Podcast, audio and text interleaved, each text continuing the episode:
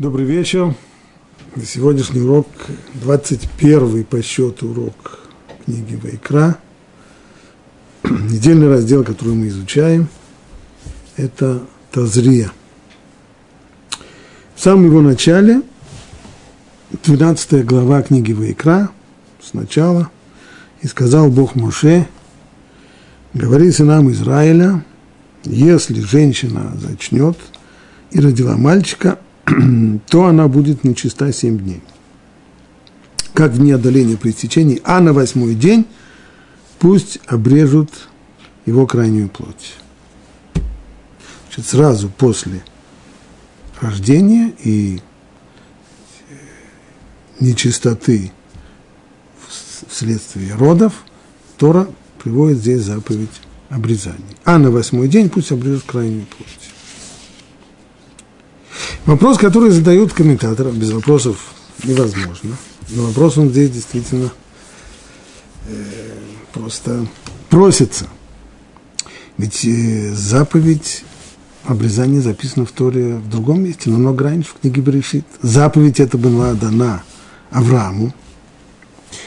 И можно было бы подумать, а может быть там в книге Берешит это заповедь именно Аврааму, а о том, чтобы была обязанность обрезания каждого еврейского ребенка, может быть, заповедь обновляется только здесь. Нет, на самом деле, если, если мы обратимся к Сефера Мицвод, книге заповеди Рамбама, Рамбам пишет там так, нам заповедано сделать обрезание сыну в соответствии с тем, что сказал Бог Аврааму, обрезан будет у вас каждый мужчина –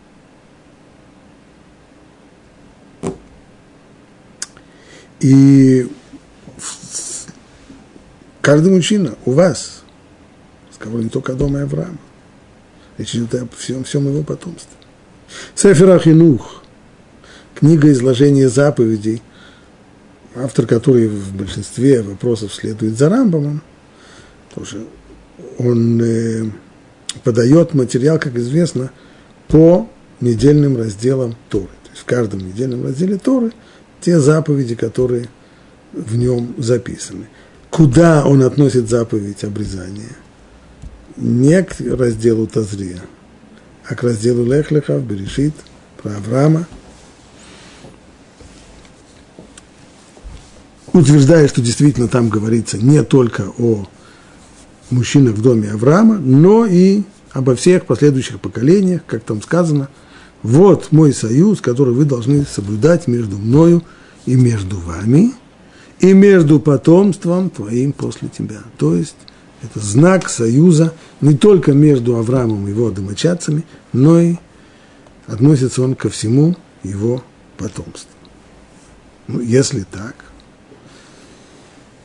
если получается, что, в общем, основное место, постоянное место жительства этой заповеди в разделе Лехлиха в Берешит, то для чего Тора повторяет эту заповедь здесь?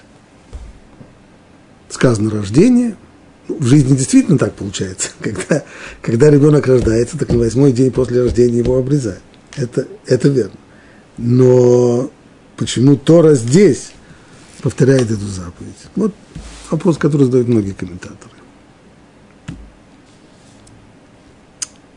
Сам Сефер Ахинух задавая этот вопрос, отвечает прозаично. А эта заповедь еще раз повторяется в разделе «Если женщина родит», то есть в нашем разделе «Тазрия».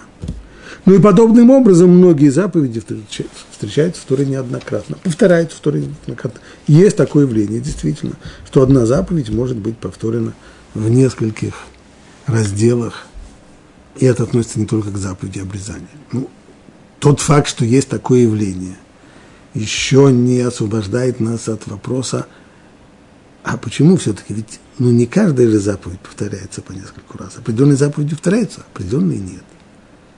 Почему это повторяется? И если мы даже понимаем, почему она повторяется, а почему она повторяется именно здесь, контекст. Какой же целью Тора ее повторяет? Орахайма Гадош, который тоже задает этот вопрос –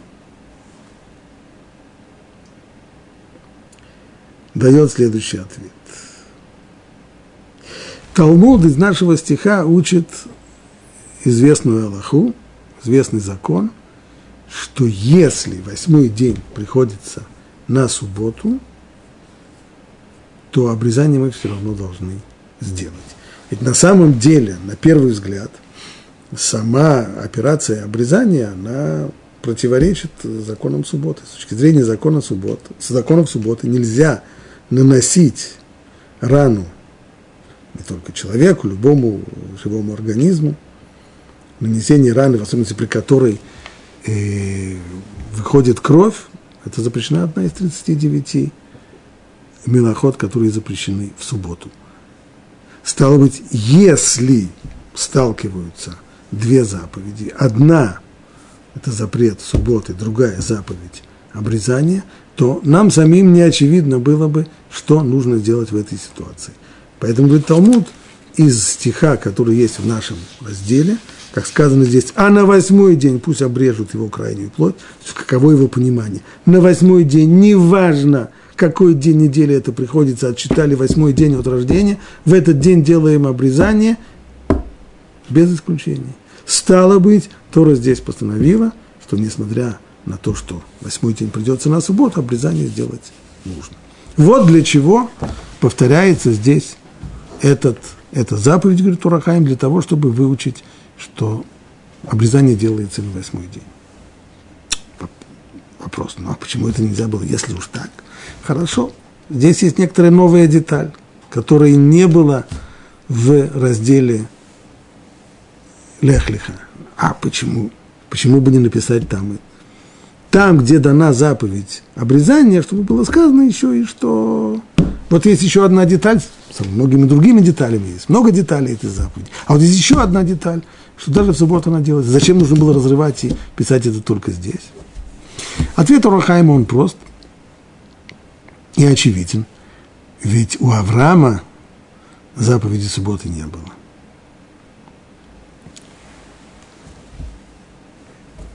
Написано, что потомки Авраама исполняли добровольно все заповеди еще до того, как они были даны. Сам Авраам исполнял заповеди до того, как они были даны. И про Якова сказано, что он соблюдал субботу. Да, но это добровольно. А заповеди, а обязанности субботнего покоя не было. Стало быть, если бы Тора по отношению к Аврааму написала вот эту вот обязанность, что несмотря на то, что суббота, все равно нужно делать обрезание, то понятно, что многие тонны чернил понадобилось бы пролить для того, чтобы объяснить, а какая вообще была здесь задняя мысль, в чем, в чем вообще проблема, почему бы Авраам, почему бы Авраам мог подумать, что в субботу не следует делать обрезание, ведь он не обязан соблюдать субботы. Поэтому, говорит Урахайма Кадош, Тора и разделила таким образом, оставила заповедь обрезания, как она есть в книге, в книге Брешит, в разделе Лехлиха, а вот дополнительную деталь о том, что обрезание делается в субботу – и Тора дает именно здесь, в нашем разделе. Тазри.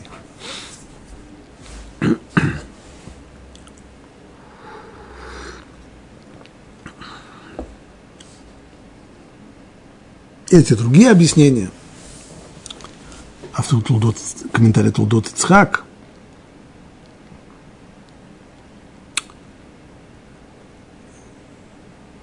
который обостряет вопрос, э, дело не только в том, что заповедь повторяется, и повторяется она здесь в книге Ваикра, но подходящее ли окружение для этой заповеди? Ведь в дальнейшем все, все содержание этой главы, вот после вопроса о э, родах э, и обрезании, все в дальнейшем идет про проказу, про нечистоту, тума как-то заповедь обрезания, ну, можно было бы найти какое-то более подходящее место. Сравнение, которое он дает, это, это все равно как коин на кладбище. Это две вещи несовместимые. Что делать коину на кладбище? Ему нельзя там быть. Точно так же там тума, точно так же здесь. Заповедь обрезания сюда. Почему? Но ответ его тоже довольно очевиден. Конечно, вслед за этой заповедью идет разговор про нечистоту, про тума. Но эта заповедь, она, то, что определяет ее местоположение здесь в Торе, это то, что сказано перед ней, а именно рождение. Человек рождается, человек приходит в этот мир. Для чего он приходит в этот мир? Цель его прихода в этот. И цель его прихода в этот мир сразу обозначается. Не успел он прийти в этот мир, как прямо уже на восьмой день своей жизни он встречается с заповедью. Конечно же, не он ее исполняет, да? он еще всего лишь восьмидневный младенец. Исполняет эту заповедь его отец. Но он в этой заповеди хоть пассивно участвует. Он входит в союз с Богом, он получает на своем теле знак этого самого союза. И это практически первое событие в его жизни, которое следует сразу вслед за, за рождением. Что и говорит человеку, для чего он приходит в этот мир. Он приходит в этот мир для того, чтобы служить, для того, чтобы он не приходит в этот мир как э, в отпуск, для того, чтобы попытаться набрать как можно больше удовольствий и как можно поменьше работать в этом мире, приходит человек в этот мир для того, чтобы служить. И задачи, которые перед ним, заповеди, которые ставит перед ним Творец, ради которых он человека в этот мир и приводит, они являются его служением. Поэтому самое первое,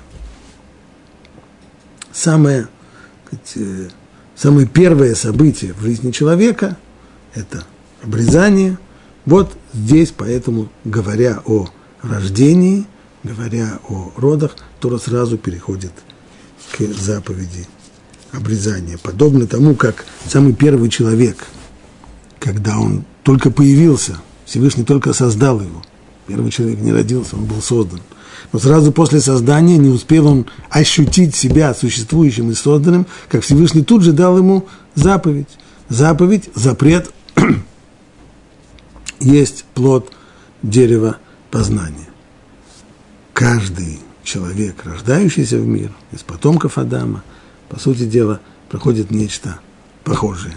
Есть рождение, и сразу-сразу после рождения самая первая заповедь Бритмила. И именно эта заповедь, у которой есть еще один дополнительный, дополнительное понимание. Человек, мы сказали, приходит в мир для того, чтобы исполнять заповеди. Да. Но это определение можно уточнить и углубить. Есть в Талмуде рассказ – целая э,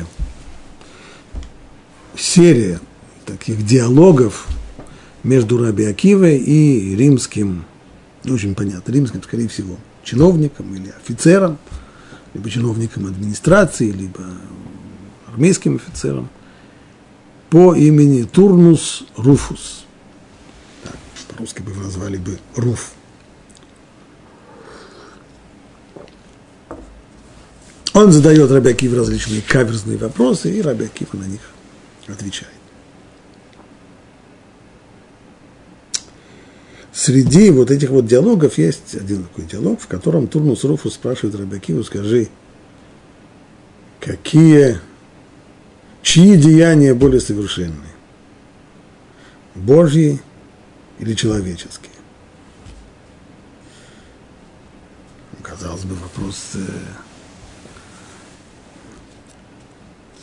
Ответ э, сам собой разумеется. Рабиакива ответил, как это... Вообще нужно заметить в скобках, что вот эта вот форма передачи идей при помощи диалогов, это очень распространенная тогда в, античности форма, знакомая еще задолго до того, со, в эллинистической культуре, со времен диалогов Сократа – и обычно вот эти вот диалектическое развитие мысли проходит по кругам, когда ответ всегда, когда задается ответ, за вопрос с ожидаемым совершенно ответом, и ответ получается совершенно противоположным. Раби Акива, ничтоже сумняшись, ответил ему, конечно же, человеческие деяния более совершенны. Сказал Турдушев, я тебя не понимаю, посмотри на, на небо со звездами, солнцем, и все. Разве может человек что-то такое сделать? вся огромная вселенная, сказал Раби Акива, ну мы же не будем говорить о таких вещах, которые человеку вообще не по плечу. Невозможно сравнивать, поставить э, тяжеловеса и боксера в легком весе и сказать, ну кто из них, об этом разговора нет. Мы говорим о сопоставимых величинах. И тогда, чтобы пояснить свою мысль, Раби Акива дал ему два примера. Вот скажи, пожалуйста, ты что ты сегодня утром ел? Хлеб. Ну, хлеб – это человеческое создание, а создание Всевышнего – это колосья. Может быть, ты сегодня завтракал колосьями, или ты сегодня завтракал пшеничными зернами. Нет? Ты сегодня завтракал хлебом. А во что ты одет? У римлян понятно, во что он одет. В шерстяную тогу. Так они все одевались. Но шерстяная тога, шерсть – это человеческое деяние. Всевышний создал овцу, на ней растет шерсть. Вот клочья шерсти – это деяние Божье. А шерстяная тога – это уже деяние человеческое. О, сказал Трунс Руфус, к этому я и веду. Почему вы делаете обрезание? Рабакива, конечно. Рабакива заранее подводил его к этой самой, понимая, что, вследу, что последует. Вот это из самого вопроса начального, чьи деяния более совершенные, человеческие и Божьи, Раби Акива понял, куда римлянин поведет. В конечном итоге этой дискуссии он будет спрашивать про обрезание. Нужно сказать, что в ту эпоху, время Раби Акива, это приблизительно время, связанное с указами императора Адриана, который запретил на определенное время евреям делать обрезание. Кстати, по мнению некоторых историков, этот запрет и был одной из причин вспыхнувшего восстания Барков. Было несколько подобного рода запретов, но это та вещь, которая сделала невозможное пребывание еврейского народа под властью римлян. При всем, при всем желании, при всем миролюбии, при всем нежелании э, сталкиваться с э, мировыми державами, ну просто это уже было невозможно.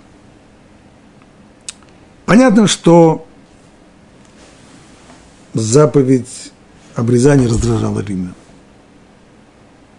И не только потому, что в этом видели членовредительство, но и с точки зрения философской.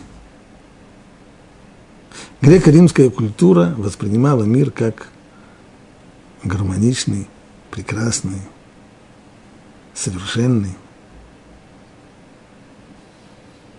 Что может быть более красивым и гармоничным, чем человеческое тело.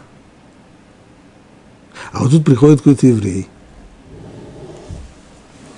и говорит, да, но э, надо еще довершить. Вот э, человек как родился, он еще не полный, несовершенный. Довести его до совершенства, это надо еще вот сделать ему маленькую операцию, небольшую, но надо. Как это так?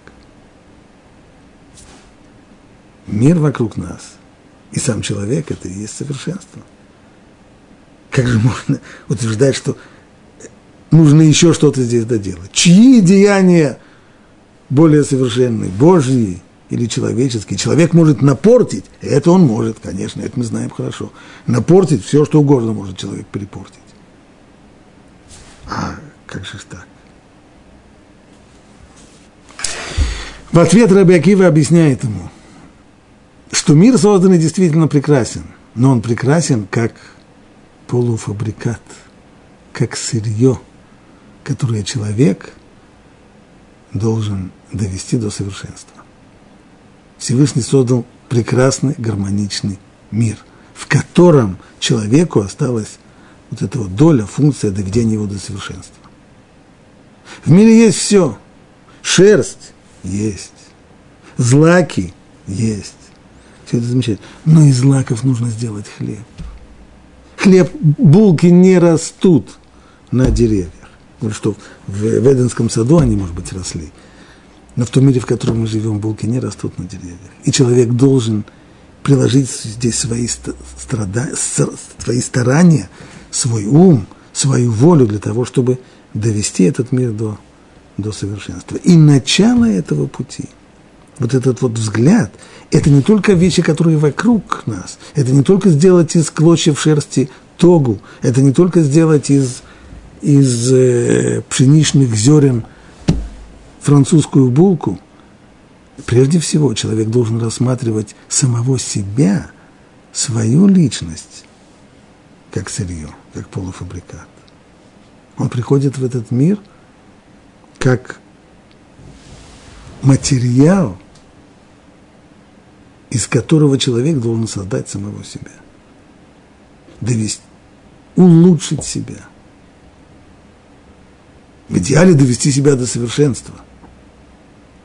Ну, хотя бы чем-то, чем-то себя улучшить. В этом смысл обрезания. Человек приходит в этот мир для чего? Для того, чтобы создать себя. Для того, чтобы улучшить себя. Для того, чтобы стать человеком лучше, чем он был. И поэтому самый первый его шаг в мире – это обрезание. Человек не должен быть естественным. Иногда мне приходилось слышать это возражение от людей. Это неестественно. Это... Человек не должен быть естественным. Естественное поведение человека, оно как, э, в конечном итоге, как поведение животных. Если собаку, на собаку кто-то налаял, то, естественно, собака будет лаять в, в ответ – это естественное поведение. И для человека естественное поведение, если его кто-то обидел, отомстить ему. Если кто-то наорал, ответить ему. А вот Тура говорит, нет, ты не мсти. Но это же неестественно. Конечно, неестественно. А человек и должен быть неестественным. Человек не должен оставаться естественным. Естественное поведение самца в том, что если мимо него проходит самка виляющая, то, естественно, в нем пробуждается определенное э, влечение, и его поведение, оно, естественно, известное. А человеку сказано нет. Вот отвести глаза от проходящей мимо самки, вот это то, что человек должен сделать, но это неестественно. Человек не должен быть естественным. Он должен построить новый образ жизни,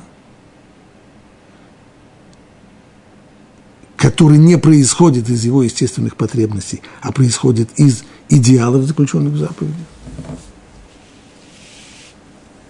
И поведение его в конечном итоге должно отражать не столько его естественную суть, сколько идеал, который Творец поставил перед ним. И начинается это все с обрезания.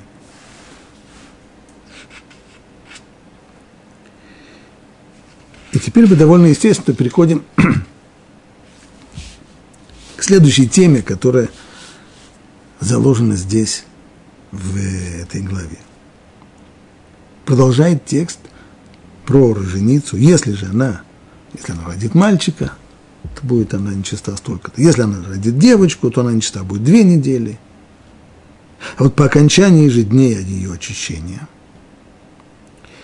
после того, как заканчивается время тумат лида, нечистоты, вызванной родами, за сына или за дочь пусть она принесет ко входу в шатер собрание к священнику годовалого ягненка во всесожжение и молодого голубя или горлицу в жертву за грех в грехоочистительную жертву. И священник искупит ее, и станет она чиста. То есть процесс перехода из состояния нечистоты ритуальной в чистоту сопровождается принесением жертвоприношений. Одно из них – это ола, то есть все сожжения. Годовалый ягненок в сожжении, то есть жертва, которая сжигается целиком, а второе – молодого голубя или горлицу в жертву за грех. Какой грех? чем она согрешила. И священник искупит ее. От чего, откуда искупление? От какой провинности нужно ее искупать? Что она такого плохого сделала? Наоборот. Она сделала самую замечательную вещь. Она дала жизнь новому человеку. Она родила нового человека. Что здесь за грех?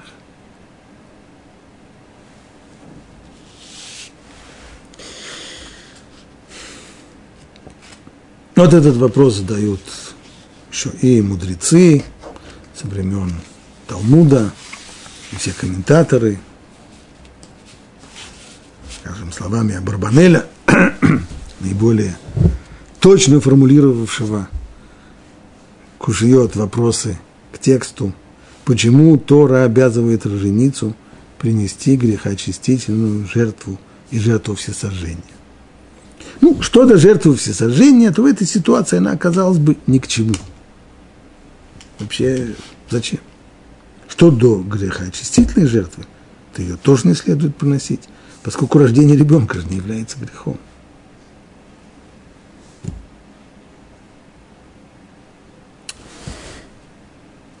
Вернуться на секундочку к всесожжению, некоторые комментаторы говорят, ну, это еще может быть понятно. Смысл жертвы всесожжения – это приближение к Богу. А сразу после родов женица находилась в состоянии нечистоты, тума. В чем оно выражалось? Прежде всего, в таком состоянии запрещено входить в храм. Дотрагиваться до святынь и так далее. То есть некоторое состояние удаленности. И вот сейчас, выходя из этого состояния удаленности, снова возвращаясь в храм, снова обретая близость, женица приносит жертву всесожжения, смысл которой в приближении. Ну, хорошо. Примем это объяснение. Но что с хатат, с жертвой за грех? Грехоочистительная жертва. Какой здесь грех-то был? выполнила заповедь. Пру, урву, плодитесь и размножайтесь. Вот она и родила. Точнее, не выполнила заповедь, помогла своему мужу выполнить эту заповедь. Но помогла же. И уж, конечно, никакого греха здесь не было.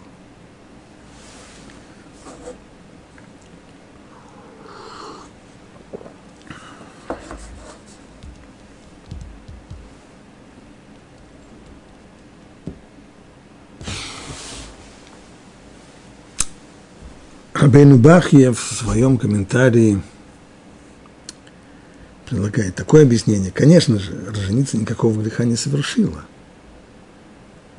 Но сами роды носят на себе отпечаток того, что совершила когда-то самая первая женщина, прародительница Хава.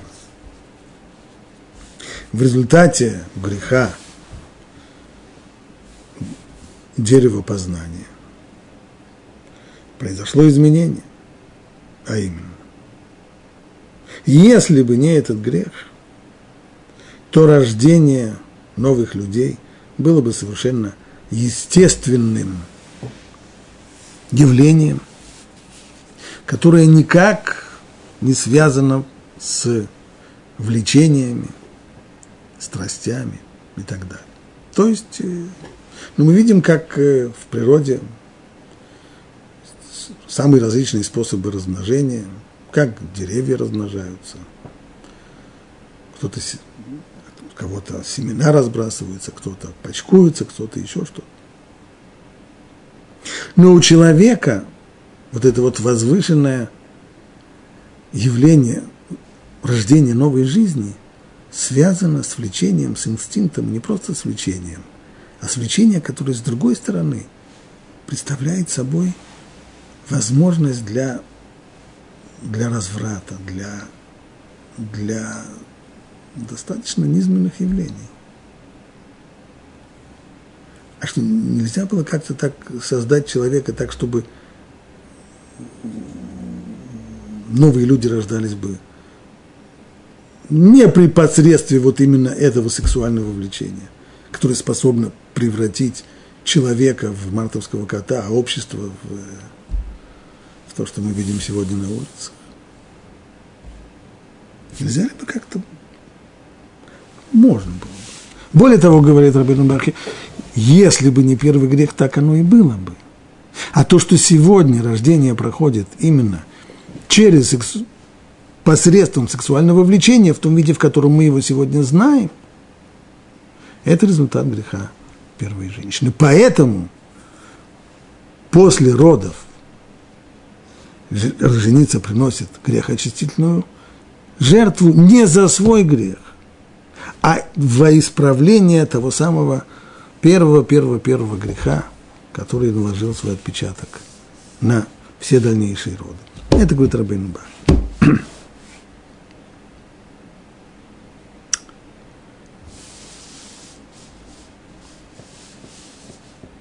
Попробуем немножко посмотреть на этот вопрос чуть шире.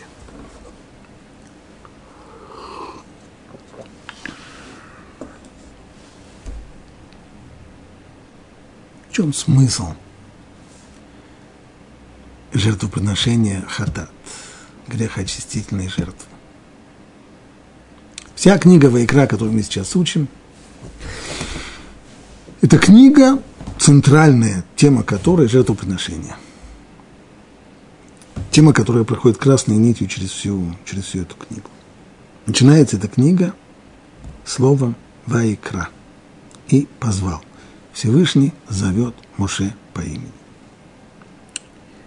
И мудрецы Раши приводят это толкование там, мудрецы обращают внимание на то, что к Моше Всевышний обращается по имени и сказано «Ваикра» – позвал. Лашон хавивут. То есть само это слово «позвал» выражает симпатию. Я зову того, кто мне близок, кто мне симпатичен. Ну, а как можно по-другому? А если я, а если я должен позвать э, человека, который мне совсем не симпатичен, просто потому что мне с ним нужно что-то переговорить, а для этого есть в, в лексиконе Торы другое выражение, как, например, сказано по поводу Бельама, «Ваикар», вроде бы те же самые почти буквы, только не хватает в конце буквочки алиф. Ваикар, и тогда получается от слова микре, то есть случайность. Вот эти два полюса, либо ваикар, случайно, либо к Моше, ваикра, хавивут, любовь и симпатия. Эти, это два, два полюса – которых приходит вся наша жизнь. С одной стороны, человек – часть, его тело человека – это часть природы. В природе, в мире природы действуют слепые законы. Это то, что мы называем микры, случайность. Когда мы говорим случайность, это не значит, это не противостав... мы не противоставляем это закономерности, наоборот – в природе действуют именно законы. Они слепы и детерминированы. И если в них нет разумного проведения, внутри этих законов не заложено разумного начала управления миром. То есть, что я хочу сказать? Если, предположим, э, какой-то очень-очень очень-очень достойная женщина, мать многих-многих детей – которая должна о них заботиться, и у которой еще есть родители, которых они заботятся. Но она неосторожно ведет машину и позволяет себе превысить скорость в дождливый день там, где этого нельзя делать, то по законам природы она на своей машине врежется, она вылетит, врежется в какой-нибудь столб, и не помогут здесь ни жалость к ее детям, и ни жалость к ее родителям. Природа жалости – не знает. Микре. Слепые законы природы. Это одна сторона. А есть другая сторона. А есть связь, близость с Богом. Проведение Всевышнего, его управление миром, когда он, приближая к себе людей, вмешивается в их жизнь, возвышает их, поднимает их, любит их. Это два полюса. Так и наше отношение к Всевышнему. В нем тоже есть два полюса. С одной стороны, Всевышний необычайно далек от нас. Он же не часть этого мира, он создатель этого мира.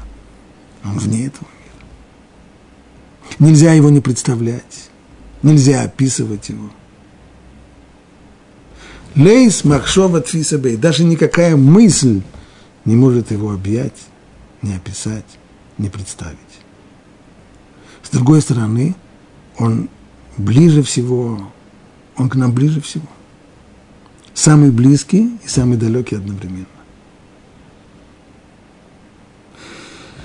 В молитвах на, на Рошишана, на Йом-Кипур, Ямим Нураим, упоминается фраза «Ваакеля кадош нигдаш бецдака». Акеля кадош – Бог, который кадош. Кадош означает трансцендентный, непознаваемый, непостижимый, бесконечно отдаленный от этого мира. Он Кадош. Чем же он возвышается? Чем же он прославляется? Чем же он освещается? Акеля Кадош Нигдаш Бицдака. С такой, то есть милостью и милосердием, которую он делает. Но ведь милосердие это значит, и милость, которую он делает, это значит заниматься конкретными людьми, их потребностями, их мелкими сложностями, их бедами. Это же противоположность, то, что называется кадош, полной отделенности, совершенно верно. И это все вместе. Нигдаш бездака. Он необычайно далек от нас и необычайно близок к нам.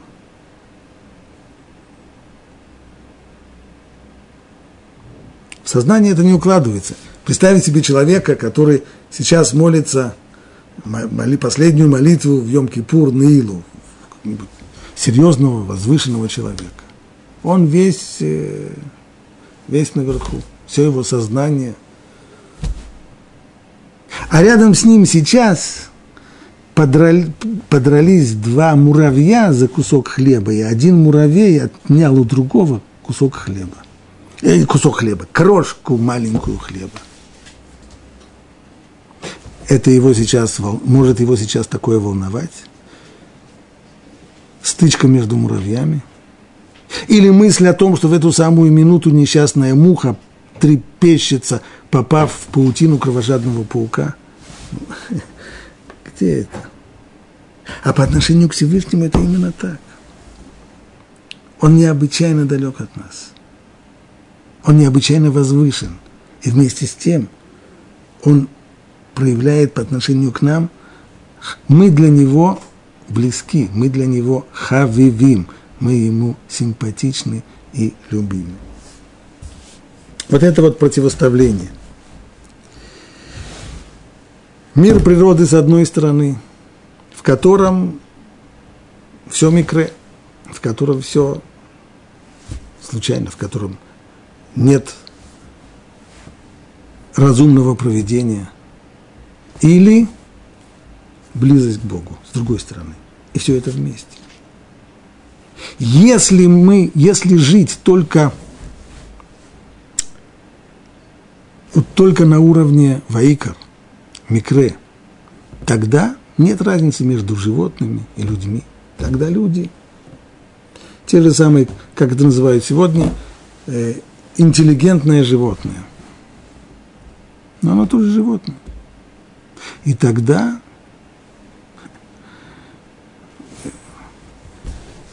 лучше всех это сказал, не буду это пересказывать, просто зачитать то, что сказал много лет тому назад Ницше. Мы переучили все. Во всем стали скромнее. Мы уже не выводим человека из духа, из божества. Мы опять поместили его среди животных.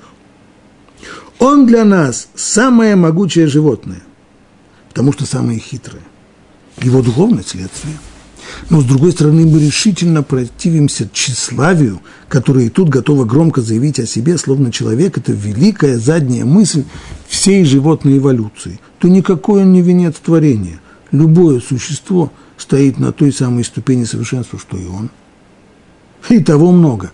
Вот если смотреть на него с физической точки зрения, как на животное, и того много. В сравнении с другими человек получился хуже – самое больное и уродливое среди животных, он опасно отклонился от своих инстинктов жизни.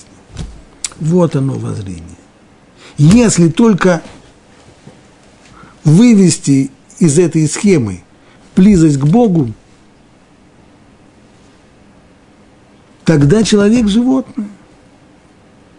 Такой да, хуже, чем любое животное. Если так, то нет разницы между, между людьми и между животными. Как сказано еще было у пророка, и стали люди, как рыбы морские. Как люди морские. Как, когда, когда рыболовный трейлер, когда он забрасывает сеть, вытаскивает тысячи-тысячи рыбок. Ну, так так и люди.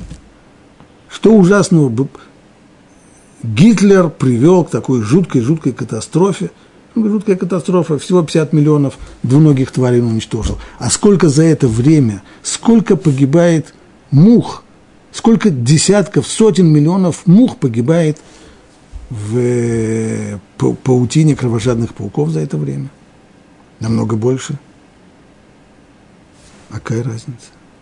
И если человек животное, то разницы здесь никакой нет. Таков мир природы. Что делает человека, что в XIX веке спорили, есть Бог или нет Бога. После 20 века этот, этот спор потерял смысл. Да потому что спор не Бог или не Бог, а спор, что есть человек. Либо человек это, как пишет Ницше, мы уже не выводим человека из духа, из божества, мы опять поместили его среди животных.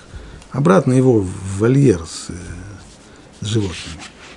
Вот, вот его место. Если он интеллигентное животное, то и отношение к нему соответствующее. Либо человек такой, либо человек – это тот, кто возвышен над этим. А чем он возвышен? Только тем, что Бог проявляет к нему симпатию, тем, что Бог интересуется им. Вот в чем главный вопрос. Что представляет собой человек? А человек на самом деле и то, и другое. Есть в нем составляющая физическая, животное, биологическое? Конечно, есть. Но есть в нем и другое.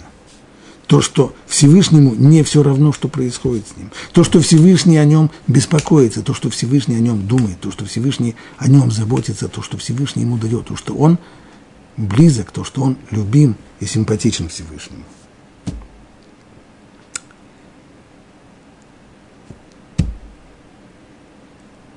Кстати, самое начало книги Вайкра, как мы сказали, Вайкра позвал, не просто позвал, а позвал по имени.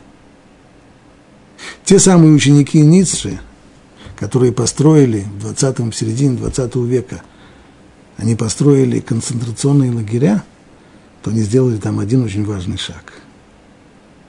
Они всех, всем, каждому из узников, они дали порядковый номер для того, чтобы стереть имена. Нет имен, нет важности. Люди – двуногие твари. У них есть порядковые имена. Номер такой-то, такой-то, такой-то. Именно вот это вот, стереть всякую важность человека. Довести человека до вот этого вот состояния, о котором говорил Ницше. Часть животного мира. Да еще и самое уродливое, да еще и самое слабое, да еще самое бесполезное на самом деле.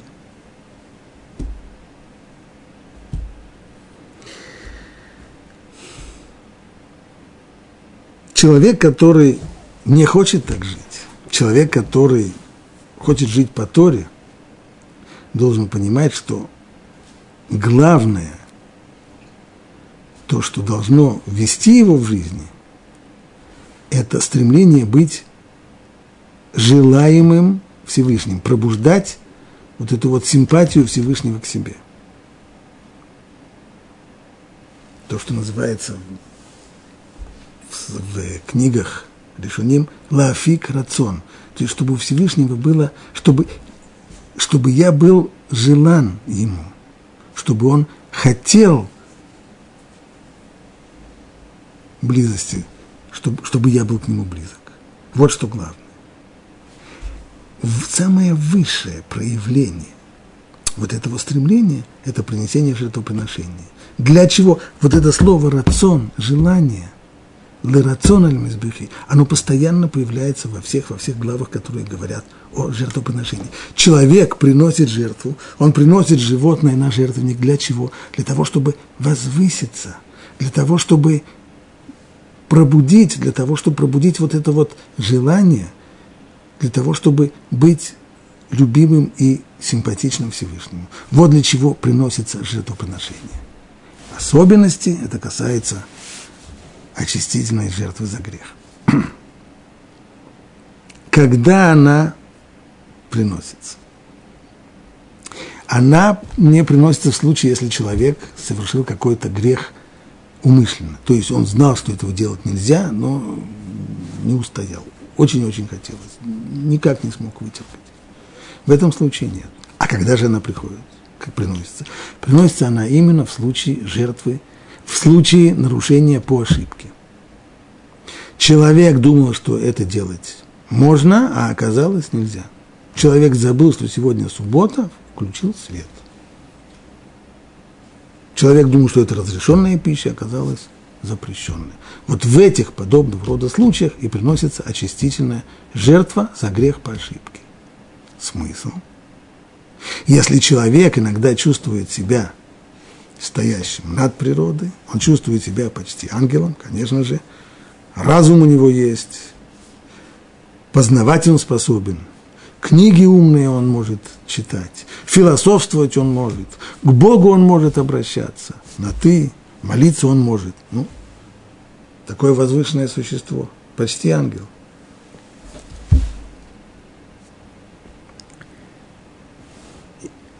Тот же самый человек, который чувствует себя почти ангелом, вдруг забыв, нарушает закон. А как же так?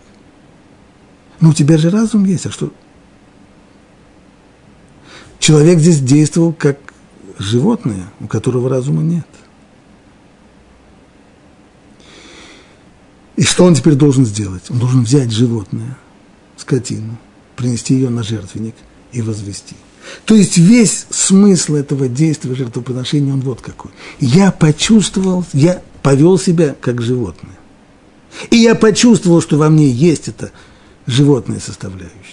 Желание действовать бездумно, как любое животное, оно не думает перед тем, как оно делает, оно поступает инстинктивно. И я тоже так, не думая, поступил инстинктивно. Если бы подумал, вспомнил бы, не стал бы этого делать. Но я не подумал, не вспомнил. Поэтому и сделал. Повел себя как животное. Но я не хочу быть животным. Я не животное. Я хочу быть человеком, у которого есть имя. Я хочу быть любимым Богом. Хочу возвыситься. Не хочу быть животным. И вот этот самый момент принесения жертвоприношения, в этом-то главная символика вот этого грехоочистительного жертвоприношения.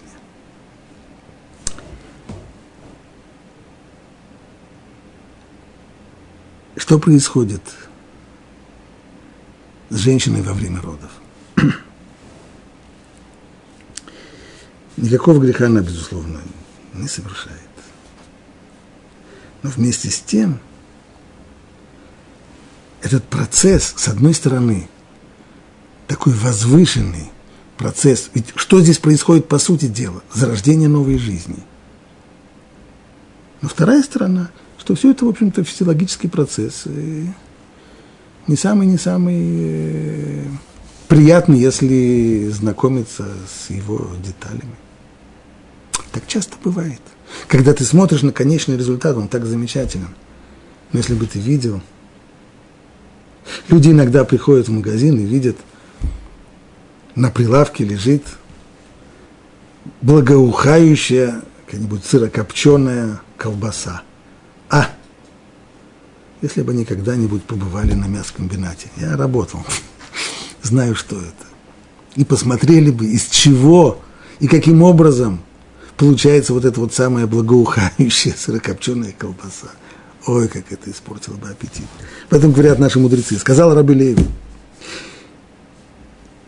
о самом рождении. Если человек тайно дал другому взаймы кошелек серебра, а тот вернул ему прилюдно, на глазах у всех, слиток золота, не будет ли первый за это ему благодарен?